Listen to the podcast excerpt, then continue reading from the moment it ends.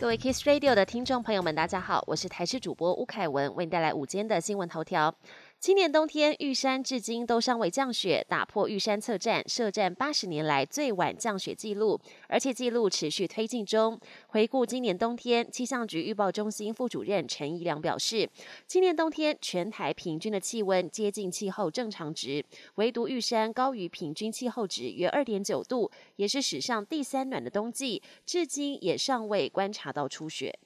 环保署提醒云林麦寮地区所有族群要减少在户外活动，因为根据环保署空气品质监测图，今天上午接近八点钟，云林麦寮上空一片灰蒙蒙的，云林的 PM 二点五空气品质指数 AQI 超过一百五，亮起红灯。气象达人彭启明也呼吁，西半部有局部地区空气污染严重，目前在云林彰化附近，尤其是敏感族群的朋友，特别要留意。环保署今年一月预告一次用铝塑用品限制使用对象及实施方式草案，未来不仅饭店、旅馆、民宿，甚至露营地，全都不得主动提供一次用铝塑用品。预计分两阶段实施，但由于铝塑业者反弹大，环保署召开相关草案研商会，会中业者针对延长缓冲期、加强国内外宣导、强制规定不提供备品、不要有百分之五价差、两阶段变为一个阶段等提出建议。认为今年七月上路太仓促，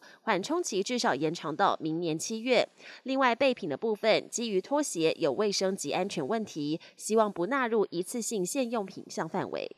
国际焦点。孟加拉首都达卡闹区一栋建筑发生爆炸，造成至少十五人死亡，一百四十人受伤。整排建筑被炸得残破不堪。救难人员获报抵达现场，从建筑内抬出了许多伤患。而事件发生在当地时间七号下午，达卡一栋五层楼的商用建筑突然发生爆炸。这栋建筑一楼有许多的小型店家，二楼以上则是一家银行及银行办公室。爆炸威力强大，还波及到旁边一栋七层楼的建筑以及行经现场的公车，警方表示将厘清这是一场恐怖攻击或单纯的意外事故。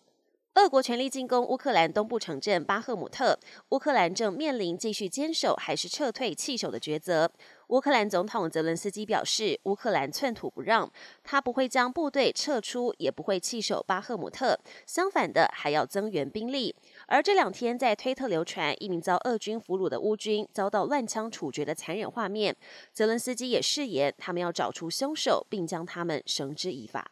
法国政府推动年金改革，打算将退休年龄从六十二岁调高到六十四岁。此举引发劳工不满，各大工会七号发动第六度全国大罢工，扬言要瘫痪法国经济。巴黎的示威游行最后演变成警民冲突。另外，为了抗议人力短缺及调高退休年龄，比利时也有六百名消防员发起示威，消防员甚至闯进欧盟总部，遭到警方强制驱离。